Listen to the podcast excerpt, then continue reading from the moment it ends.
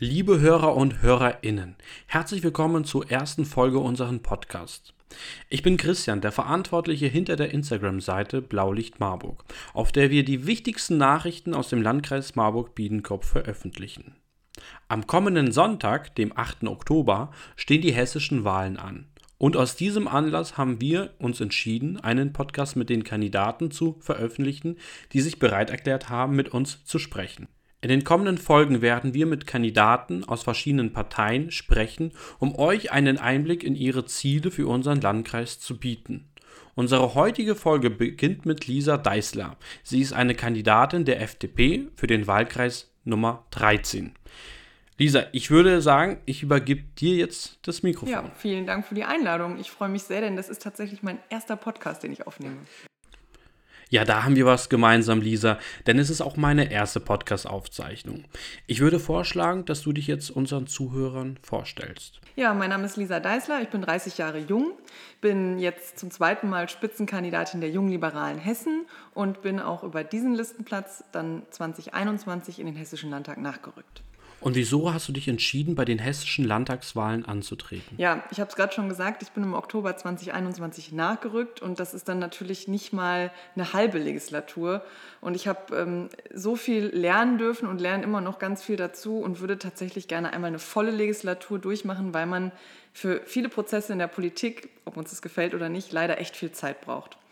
Und deswegen würde ich wirklich gerne eine Legislatur dabei sein und die komplett machen. Und das geht nur, wenn ich wieder gewählt werde. Und wieso hast du dich ausgerechnet der FDP-Partei angeschlossen? Ja, also damals ähm, tatsächlich, weil mich das so ein bisschen getriggert hat, dass viele ein Problembewusstsein hatten, meckern konnten, sich mit mir aufgeregt haben, über, an Themen gerieben haben, dann aber nicht an der Lösung arbeiten wollten. Und das waren so Punkte, wo ich gesagt habe, okay, entweder höre ich jetzt selber auf, mich zu beschweren, oder ich muss was ändern. Und da war der Weg für mich quasi in eine Jugendorganisation geebnet und das waren dann eben die Jugendliberalen. Ja, und einige Jahre später bin ich dann zur FDP gegangen. Der Schritt war eigentlich nur folgerichtig, aber ich weiß bis heute, dass ich bei der richtigen Partei gelandet bin. Denn für mich ist eins ganz wichtig, es ist total egal, woher du kommst. Es ist egal, welche Hautfarbe du hast, es ist egal, an was du glaubst. Für mich ist die Frage wichtig, wo möchtest du denn hin? Und wie kann man das politisch erreichen, dass jeder das individuell erreicht, was er oder sie möchte? Lass uns kurz von der Politik abweichen und in den persönlichen Bereich eintauchen.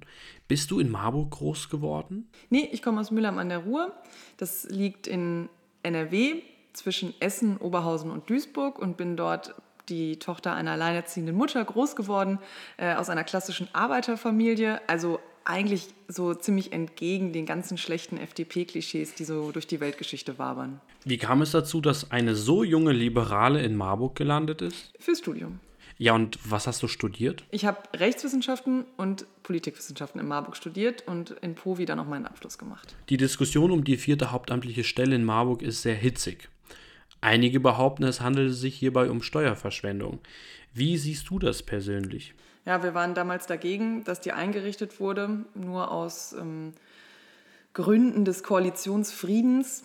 Unsere Kritik damals war, wo ist denn eigentlich das Lastenheft? Welche Aufgaben gibt es denn, die das rechtfertigen würden, eine vierte Stelle noch zu brauchen? Der Landkreis hat so grob 250, 260.000 Einwohnerinnen und Einwohner, also der Landkreis Marburg-Biedenkopf, und da kommt man mit zwei Hauptamtlichen aus. Und in der Stadt Marburg, die etwas unter 80.000 Einwohnerinnen und Einwohner hat, ähm, braucht man vier Hauptamtliche. Da habe ich ein dickes Fragezeichen damals hintergemacht, das damals schon sehr kritisch gesehen. Und ähm, ehrlicherweise hat sich meine Auffassung bis heute nicht geändert. Ja, und was soll eigentlich die Aufgabe dieser vierten hauptamtliche Stelle sein? Die Aufgabenverteilung hat sich dann mit der vierten Stelle nochmal geändert. Also es kamen keine neuen Aufgaben dazu, weil klar ist, wir haben jetzt kein neues Thema, dem man sich vorher nicht angenommen hatte. Man hat einfach die Zuschnitte geändert. Und die vierte Person, die dazugekommen ist, ist ja Dr. Michael Kopatz und der hat jetzt Bereiche ähm, des Bauens übernommen zum Beispiel. Lass uns zum Thema Mu 35 wechseln. Dieses Projekt ist ja wirklich sehr umstritten. Wie bewertest du das Projekt, das von der Stadt Marburg veröffentlicht wurde?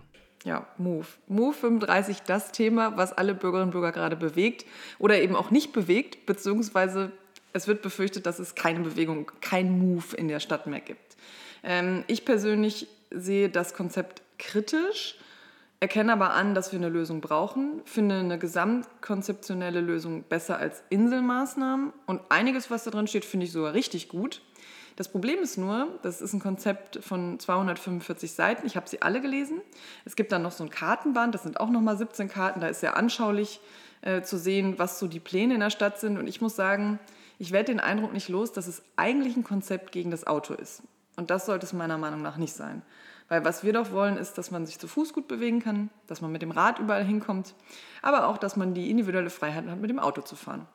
Man kann aber auch auf den ÖPNV umsteigen. Das alles ist begrüßenswert, nur wir dürfen nichts gegeneinander ausspielen. Und bei Move 35 tut es mir leid, es ist ein Konzept gegen das Auto. Und deswegen bin ich entschieden dagegen und unterstütze auch das Bürgerbegehren. Der Oberbürgermeister der Stadt Marburg, Thomas Spieß, hat erklärt, dass das Projekt Move 35 auf Bürgerumfragen basiert. Allerdings habe ich persönlich, ich wohne ja selber nicht in Marburg, aber genauso auch die anderen Mitglieder von Blaulicht Marburg, keine Kenntnis von diesen Umfragen.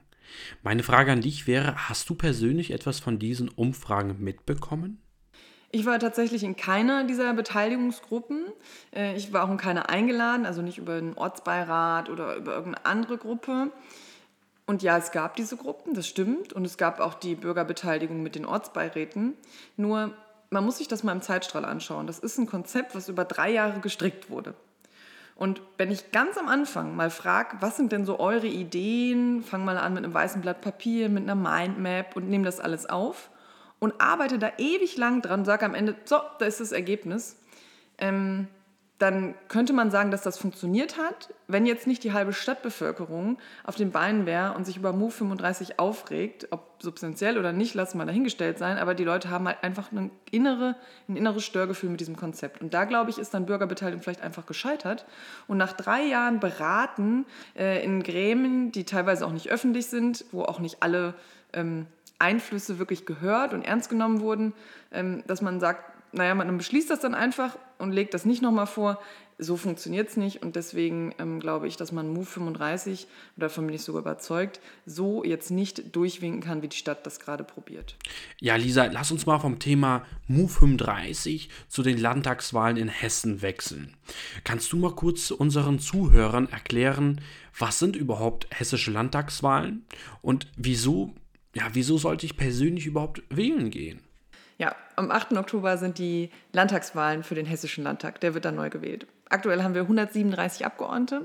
Einige davon sind Überhangmandate. Wir sind also ein paar mehr als eigentlich gesetzlich vorgesehen. Das sind so 110 von sechs äh, Parteien, also sechs Fraktionen haben sich gebildet im Landtag. Das sind die Linken, die SPD, die Grünen, die CDU, die FDP, die AfD. Und dann gibt es noch so ein paar, die sind fraktionslos. Das sind so die Abtrünnigen aus der AfD-Fraktion. Die haben, das sind fünf Leute mittlerweile, haben die Fraktion verlassen im Laufe der äh, letzten sechs Jahre. Hier vor Ort ähm, hat man wie überall in Hessen zwei Stimmen. Ähm, ich persönlich trete an für den Wahlkreis Marburg-Biedenkopf 2, das ist die Nummer 13 und das umfasst die ähm, Gemeinden und Städte Amöneburg, Kirchhain, Marburg, Neustadt, Rauschenberg, Stadt Allendorf und Woratal. Und alle anderen, also das Hinterland vor allem, ähm, das gehört dann den anderen Wahlkreisen. So war das 2018 bei den Landtagswahlen. Jetzt ist es allerdings so, dass Rauschenberg und Woratal weggefallen sind. Die sind jetzt im Wahlkreis 12, also alle anderen, die flächengleich mit dem Kreis Marburg-Biedenkopf sind. Das klingt erstmal alles total kompliziert und das wurde auch in einer ganz komplizierten Wahlreform ganz lange ausgehandelt. Ähm, das hat aber einen sehr, sehr guten Grund, denn wir wollen ja, dass jede einzelne Stimme, nämlich die aus Woratal, genauso viel wert ist ähm, wie die aus Amöneburg oder Kirchhain. Und das kann man eben nur gewährleisten, wenn die Bevölkerungsdichte in den Wahlkreisen ähnlich groß ist. Zum Beispiel in Frankfurt, in nur einer Stadt gibt es ganz viele einzelne Wahlkreise, wo wir bei uns in der großen Fläche in mehreren Gemeinden halt zwei haben. So, und dann das Wichtigste noch, was man sich merken muss, ist, man hat zwei Stimmen. Die erste Stimme ist für den Direktkandidat oder die Direktkandidatin vor Ort. Das ist also die Personenstimme. Und über die erste Stimme kommt quasi die Hälfte des Hessischen Landtags zusammen. Und die andere Hälfte, und das ist jetzt zum Beispiel eine Stimme, die für mich total relevant ist, die bestimmt die Parteiliste. Bei uns, wir sind eine kleine Fraktion, wir sind aktuell nur ähm, elf Menschen und wir ähm, sind alle über die Liste gewählt. Von der FDP gibt es so gut wie keine Direktmandate. Das letzte Mal ist ur, urlange her und war irgendwo in dieser Bundesrepublik. Also für mich ist wirklich die wichtige Stimme die Zweitstimme, weil darüber kann ich es schaffen, äh, in den Hessischen Landtag zu kommen. Ja, Lisa, lass uns mal dem Thema Bildung einmal Aufmerksamkeit schenken. Würdest du sagen, dass wir in Marburg Schulen haben, die in einem schlechten Zustand, also beziehungsweise in einem maroden Zustand sind? Ja, ich würde sagen, der Zustand ist sehr, sehr unterschiedlich. Also was man sieht, dass ähm, dort, wo der Landkreis Schulträger ist, also alles außerhalb von der Stadt Marburg, da ist die Digitalisierung doch um einiges besser als in der Stadt. Ich muss sagen, ich finde das sehr verwunderlich, weil formal haben wir zwei ähm, rot, rote Führungskräfte ganz an der Spitze, die das natürlich maßgeblich mit entscheiden können. Wir haben zwar unterschiedliche Koalitionen im Kreistag und in der Stadtverordnetenversammlung in Marburg, aber ähm, dass es da so ein Gefälle gibt, finde ich schon seltsam. Der Schulträger ist aber nicht nur für die Digitalisierung zuständig, die haben wir ja mittlerweile bis zum Bund mit dem Digitalpakt ähm, sogar hochgezogen, auch das Land gibt einiges dazu. Ähm, der Schulträger ist ja vor allem für die Ausstattung zuständig. Und da muss ich sagen, da graust es mich immer wieder, wenn ich in die Schulen komme, weil in so einer reichen Stadt wie Marburg, und wir sind wirklich reich, wir waren schon vor der BioNTech-Million reich und wir haben einfach eine ganz tolle äh, wirtschaftliche Lage durch die Gewerbesteuereinnahmen am Pharmastandort. Standort. Und in so einer reichen Stadt, finde ich, müssen die Schulen eigentlich die aller, allerbesten sein, sodass die Leute aus dem ganzen Umkreis sagen, ich schicke mein Kind in Marburg zur Schule, weil da sind die geilsten Schulen. Die sind am besten ausgestattet, ähm, die sind auf der Höhe der Zeit, die haben dadurch natürlich ein tolles Raum- und Lernklima, äh, vielleicht auch ganz engagierte Lehrkräfte, die man woanders gar nicht so findet, weil eben die Bedingungen so gut sind. Das Problem ist aber, Marburg unterscheidet sich in der Schulsubstanz kaum von anderen Städten. Und da frage ich mich, wie kann das sein? Ich glaube, dass hier ganz viele Chancen vertan werden. Und für mich hat Bildung, auch wenn es Geld kostet und vor allem, weil es auch Geld kostet, äh, einen ganz, ganz hohen Stellenwert in der Politik. Könntest du uns sagen, welche Schulen in Marburg marode sind? Auch das ist ganz unterschiedlich. Also wir haben Schulen, die haben äh, marode Sporthallen und dafür eine neue Außenfassade. Wir haben aber auch Schulen, die haben neue Toiletten, aber dafür regnet es im Bioraum rein. Also das ist sehr unterschiedlich. Da gibt es ähm, leider wenig Gesamtkonzept, was Schulsanierung angeht und auch leider nicht so viel Flexibilität. Wir haben jetzt das BIBAP, das Bildungsbauprogramm in Marburg. Ähm, das ist ein langes, festgeschriebenes Programm. Das sollte mal Planungssicherheit bringen. Ich glaube ehrlicherweise, das hat den Effekt etwas verfehlt. Es ist zwar schön, dass man in den Plan reinschauen kann und gucken kann, was als nächstes kommt, aber irgendwie wird man der Sache trotzdem nicht her. Und ich finde das ehrlicherweise ziemlich beschämt und ich möchte eigentlich nicht, dass irgendein Kind, egal welche Schulform, egal welche Jahrgangsstufe, irgendwo sitzt, wo es reinregnet, wo ähm, im schlimmsten Fall ähm, Notausgänge verschraubt sind oder wo man Sportunterricht ausfallen lassen muss oder im Winter draußen machen muss. Sag mal, Lisa, es ist natürlich einfach zu sagen oder zu behaupten, dass es marode Schulen in Marburg gibt. Aber könntest du uns bitte mitteilen, um welche Schulen es sich konkret gehandelt hat, also von denen du gesprochen hast? Nee, ich möchte jetzt hier kein Schulblaming machen. Ähm, ich glaube, andersrum würde es mich interessieren, vielleicht kann sich da ja draußen ja mal jemand melden, bei welcher Schule denn alles supi-dupi ist. Weil da komme ich gerne hin und besuche die dann mal. Ja, Lisa, du hast es jetzt gesagt und wir werden es ganz bestimmt nicht herausschneiden. Also, liebe Zuhörer, teilt uns gerne über Instagram mit, welche Schulen in Marburg in, oder auch im Landkreis eurer Meinung nach in einem schlechten Zustand sich befinden. Und wenn ihr der Meinung seid, diese Schule hier ist zu 100% perfekt. Tja, dann schickt sie uns doch gerne und ähm, Lisa und ich, wir würden sie dann gemeinsam besuchen. Ja, ansonsten lass uns doch mal über die Einheitsschule sprechen. Also quasi, wo man die Hauptschule, die Realschule und das Gymnasium zusammenführt. Ähm, was hältst du von dieser Einheitsschule? Ja, von der Einheitsschule halte ich gar nichts und ich kann davon auch nur dringend abraten. Das ist eine sehr romantische Idee, wenn man einfach nur alle, egal mit welcher Lernstärke man äh, kommt oder welche Lernschwäche man mitbringt, wenn man die einfach nur alle zusammensteckt, ähm, dann wird das schon gut und man hilft sich gegenseitig. Ähm, meine Erfahrung ist, und ich war selber zwei Jahre lang auf einer Gesamtschule, bevor ich aufs Gymnasium gekommen bin, ähm, das ist jetzt nicht nur eine persönliche Erfahrung, aber das ähm, ist sehr, sehr deutlich in meiner eigenen Bildungsbiografie äh, klar geworden. Die, die stark sind, langweilen sich irgendwann und die, die schwach sind, fallen noch weiter ab. Ähm, es ist elementar wichtig, dass wir ein dreigliedriges Schulsystem haben. Ich bin davon überzeugt, dass wir die Hauptschule, die Realschule und das Gymnasium brauchen, und zwar alle drei Schulformen ganz stark. alle drei Stuhlformen mit einer ordentlichen beruflichen Bildungs-, also eine Orientierungseinheit, wo man schaut, was macht man danach, welche Ausbildung ist für mich geeignet. Und eben auch an der Realschule die Aufklärungsmöglichkeiten, wie geht es denn weiter, wie kann ich denn noch studieren? Und genauso eben auch an der Hauptschule. Weil wir haben ähm, ein Riesenglück, die Wege sind immer durchlässiger geworden, man muss heute nicht mehr studieren. Nee, Entschuldigung, man muss heute kein Abi mehr haben, um zu studieren, so heißt es. Und so ist es auch genau richtig. Also ich finde, deine Bildungsbiografie darf nicht in dem Moment zu Ende sein, wo du mit einem Realschulabschluss die Schule verlässt. Weil, also wir lernen doch ein Leben lang. Bildung beginnt für mich in der Kita. So, das ist die erste Bildungseinrichtung in unserem Leben. Und wenn da nicht die ersten, ähm, ich sag mal, Ungleichheiten, was Eltern dir mitgeben können, was dein, eigenes, ähm, dein eigener Wortschatz ist, deine motorischen Fähigkeiten, ähm, vielleicht kommst du aus dem Ausland oder deine Eltern und du hast einfach mit der deutschen Sprache noch Schwierigkeiten. Wenn wir das da nicht auffangen, dann wird es immer schwerer, diese Lücken zu schließen. Und deswegen ist die Kita die erste und irgendwie ja auch die wichtigste Bildungseinrichtung im Leben. Aber es hört doch nicht auf nach der Schule. Es geht doch mit der Ausbildung weiter.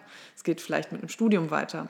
Und irgendwie geht es hoffentlich ein Leben lang weiter, weil ich glaube, der Bildungsweg endet eigentlich nie. Lass uns das Thema Bildung abschließen und zur Verkehrsthematik übergehen. Meinst du, dass der allgemeine Autoverkehr deiner Meinung nach reduziert werden sollte? Ja, die Frage ist ähm, erstmal, muss man denn den allgemeinen Verkehr überhaupt reduzieren?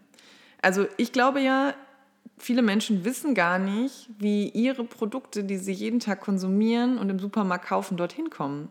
Die kommen nicht über die Schiene. Die kommen in der Regel über die Straße zu uns. Und ich möchte ehrlicherweise, ich habe das in der Corona-Pandemie mal erlebt, keine leeren Regale mehr haben. Ich glaube, was wir schaffen müssen, ist, gute Vernetzung zwischen einzelnen Verkehrsmitteln zu schaffen. Ich glaube ja, dass man im Sommer total gut, wenn man fit ist und einem das irgendwie auch noch Spaß macht, von Wiesbaden nach Frankfurt oder von Frankfurt nach Wiesbaden fahren kann mit dem Rad. Und da haben bestimmt ganz viele Leute Bock drauf, auf einer gut ausgebauten, toll asphaltierten, vielleicht sogar im Dämmerungslicht noch ähm, ausgeleuchteten Fahrradautobahn. Und ich glaube, dass ganz viele Leute sagen, also so diese, diese Stauverkehr rein in die Stadt, irgendwie ins Rhein-Main-Gebiet oder ähm, woanders hin. Das nervt mich morgens. Ich würde schon die Bahn nehmen, wenn sie denn pünktlich fährt und ich gut irgendwo mein Auto abstellen kann. Also es ist doch die Verknüpfung der einzelnen Verkehrsmittel, die wir hinbekommen müssen, um den motorisierten Individualverkehr zu reduzieren. Ich glaube, das ist so eine ähm, seltsame Vorstellung zu sagen, die Straße ist unser Feind. Ähm, weil auf der Straße fahren eben unsere Güter die wir übrigens auch alle brauchen. Also da ist auch Babynahrung drin, da sind auch Medikamente drin. Ähm, das wird alles über die Straße transportiert. Und ich sehe auch nicht, dass das morgen irgendwie mit Elektrodrohnen passiert oder so, ja.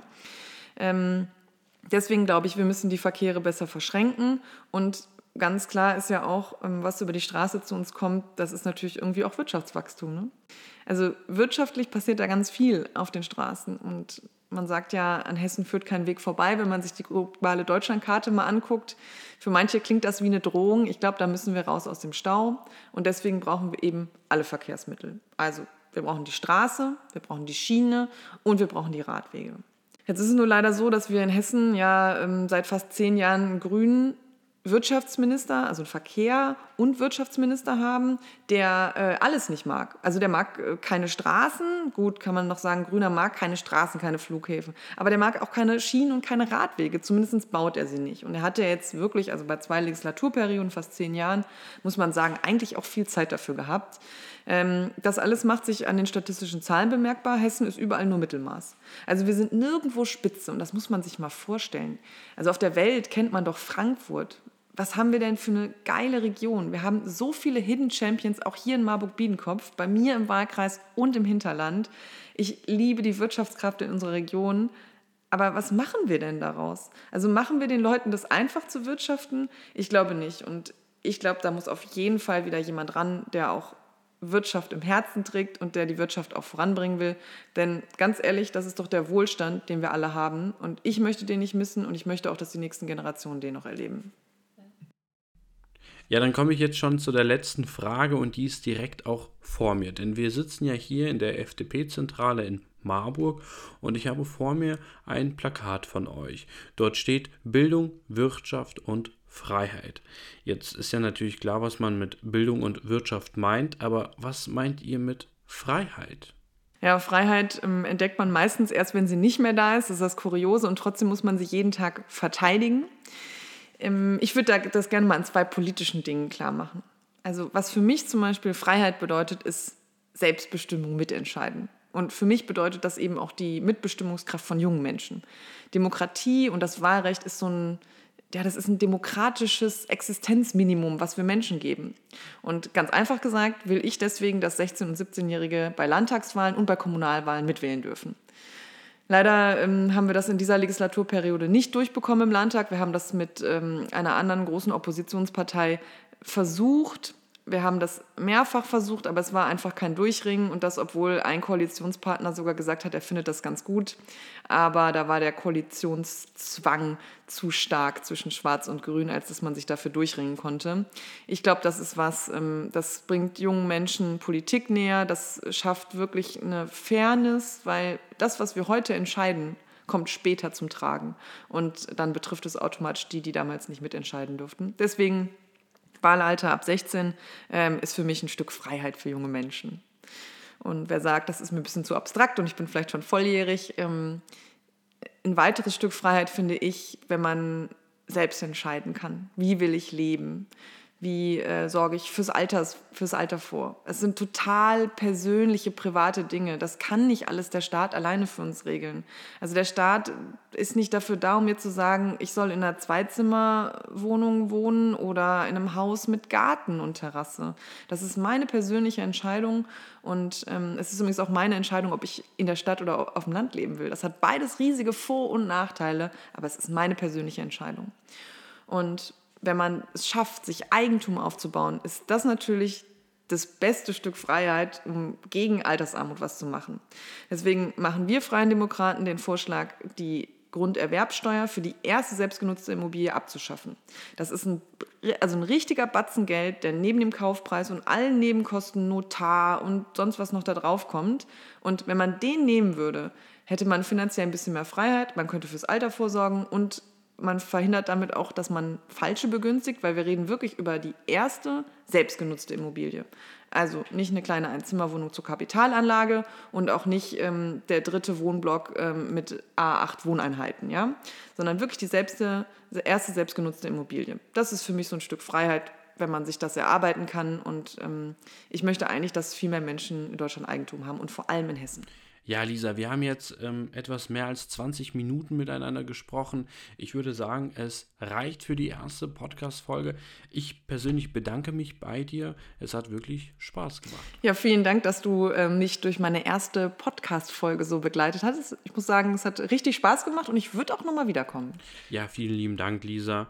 Ähm, und auch ein Dankeschön an die Zuhörer da draußen. Und falls es da draußen unter euch jemanden gibt, der sagt, hey, ich möchte mit euch gemeinsam ähm, einen Podcast aufnehmen, dann kann derjenige sich bei uns melden. Vielen lieben Dank und auf Wiederhören.